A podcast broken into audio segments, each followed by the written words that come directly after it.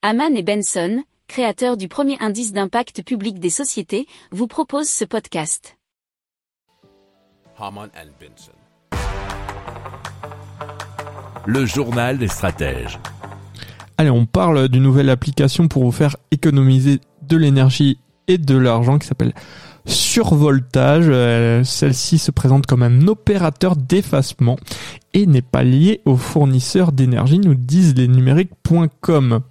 Alors, ça consiste à limiter donc l'utilisation de l'électricité pendant les pics de consommation, cela soit en réduisant, soit en décalant l'utilisation des appareils les plus énergivores. Et on sait, hein, puisque si vous nous écoutez régulièrement, on a déjà fait le listing de tout ce qui consomme le plus euh, chez nous. Alors, notamment chauffage électrique, machine à laver, ou à sécher le linge, euh, ou chauffe-eau.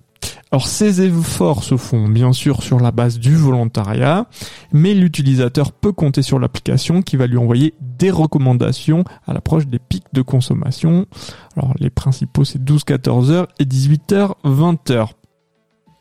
Alors Survoltage peut aussi calculer l'impact des gestes grâce au compteur Linky du foyer qui est à paramétrer lors de la création du compte avec le numéro de point de livraison et le compte Enedis associé très précis. Alors l'utilisateur se voit crédité de points e-watts. Alors à terme, la société espère pouvoir convertir ces points en euros, en services ou en dons. Alors pour espérer atteindre ces objectifs, euh, de, bah, la société souhaite atteindre le nombre de 50 000 utilisateurs, donc je pense pour être assez rentable.